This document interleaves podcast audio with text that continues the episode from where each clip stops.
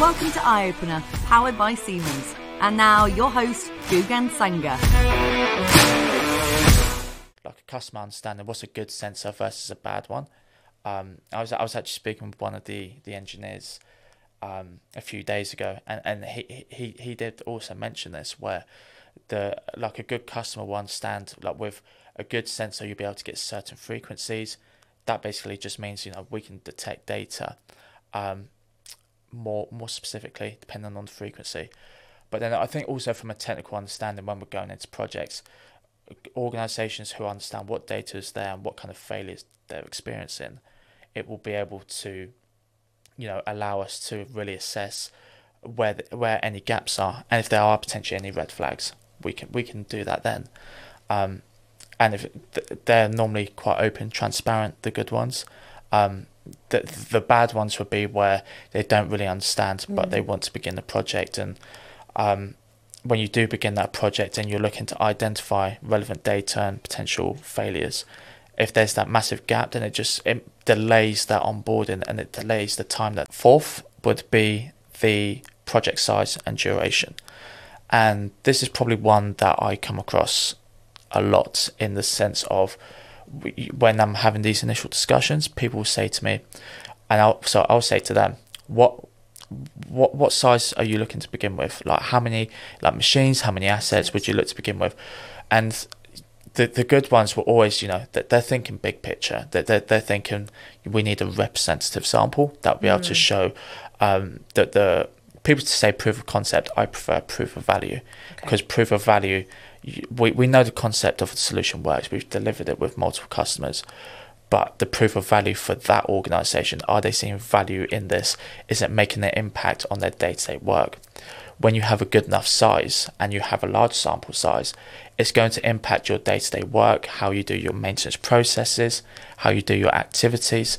Whereas a small sample size it's not gonna it's not gonna change anything. Mm. but as you if you're a maintenance user and you're just monitoring five assets what's that going to do to your to your day-to-day work it's not going to really impact it the question that me and other people in the sales process and pre-sales will ask a company is, you know, how do you work currently?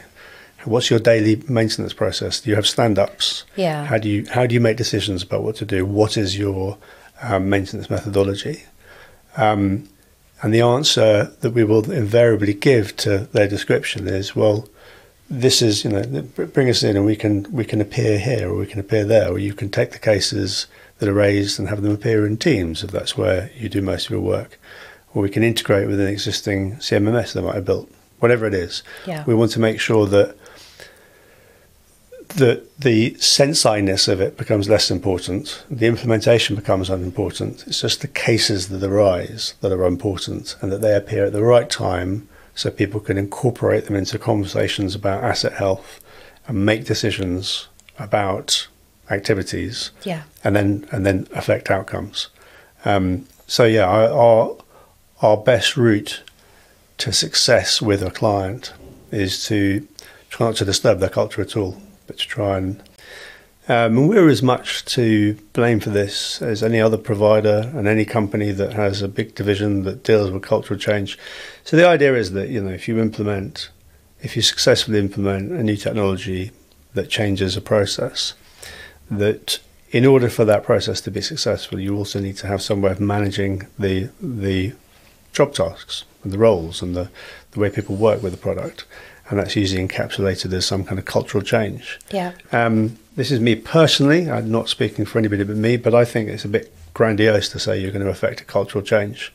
Um, it's just a software tool. You know, we're not going in and and doing something to or with the, the employees of a company to affect some big step change. In fact, my view is it's exactly the opposite. We want to observe how their culture is currently and slipstream into it yeah. so they can adopt our processes and product without really any disruption. Is going to be high level sponsorship and initiatives that are pushed from top down are always more powerful um, they're, they're always more likely to, to be adopted. People are likely to be on board with it. And from a cultural perspective, if it's coming from the top down into the organisation, it's more likely to be able to to stick and you know people to, to really take it take it in.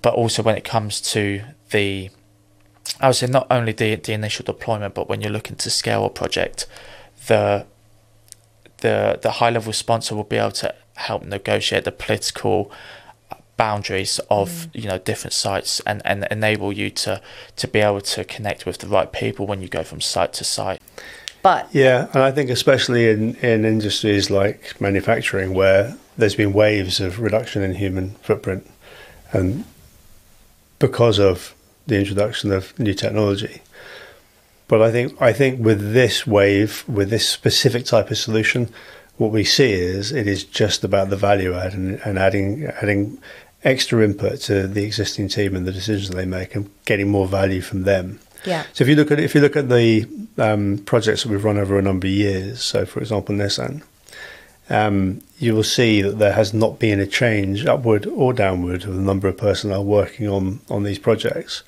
Um, there are, there is change in other aspects and other other measures they might look at, like OEE and um, uptime and unplanned downtime and, and, all the kind of things that you might measure success on in a in a project, but not on the individuals. Yeah.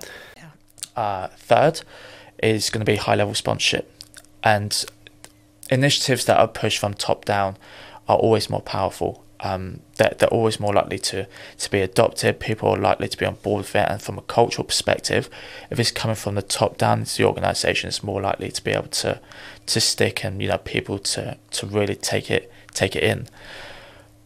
But also when it comes to the, I would say not only the the initial deployment, but when you're looking to scale a project, the the the high level sponsor will be able to help negotiate the political boundaries of mm. you know different sites and and enable you to to be able to connect with the right people when you go from site to site and in terms of that high level management they can be your champion but in the world of predictive maintenance the fact that it's, you know, is it artificial? Is it intelligence? Arguably, no. Is it predictive maintenance? It's really more about good maintenance. So we need to strip back and we need to get rid of this kind of um, excitement of thinking about what this stuff could be and yeah. let people understand what it really is now, not in the factory of the future. Yeah. Not not kind of based on next gen AI, but what is it now and what can be achieved for for this kind of stuff and it falls into categories around what the product is, what it should do, how you use it, and and how you trial it. Right. So that's pretty, pretty much everything. and I think before we get into that, I think a lot of the issues around misunderstandings related to predictive maintenance come from the fact that whether we like it or not, we're still quite early in the days of AI. I'm going to say the full name, artificial intelligence. And one of the reasons that I wanted to come and work for Senseye specifically was that I'd worked for five years um, for an information security organisation, for a membership organisation, and we used to run a lot of events and um, host webinars and all sorts of things.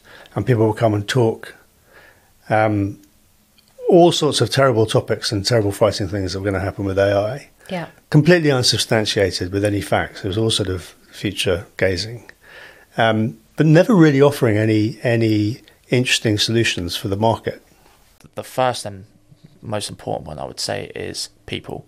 Mm. People are essential to to to this. Um, having an org- organization that a can devote the resources to predictive maintenance to be able to give that time, be, be, be willing and open to learning, and and also not stand there on the sideline. I, I think is really important because from from our side and delivering the projects, there's only so much we can do. We can't get the customer to just sit on the sideline and, and watch us, you, you know, doing doing the hard work, doing mm. doing the hard labour. It needs to be a collaboration, and the the, the good projects that the people will understand that it's fifty percent from them, it's fifty percent from us, and we're meeting in the middle. And like I said, with the resources, they'll have a good understanding of the the resources that will be needed, making the resources available, but also you know within organisations, people will leave, people will. Um, like there'll be changes in roles, so, so some people may come and go, mm. and it's also being able to allow people to be able to come in to be able to fit into that project, um, and people wanting to you know really adopt that change management to adopt new process to be able to learn. To find out more, search Senseye Predictive Maintenance.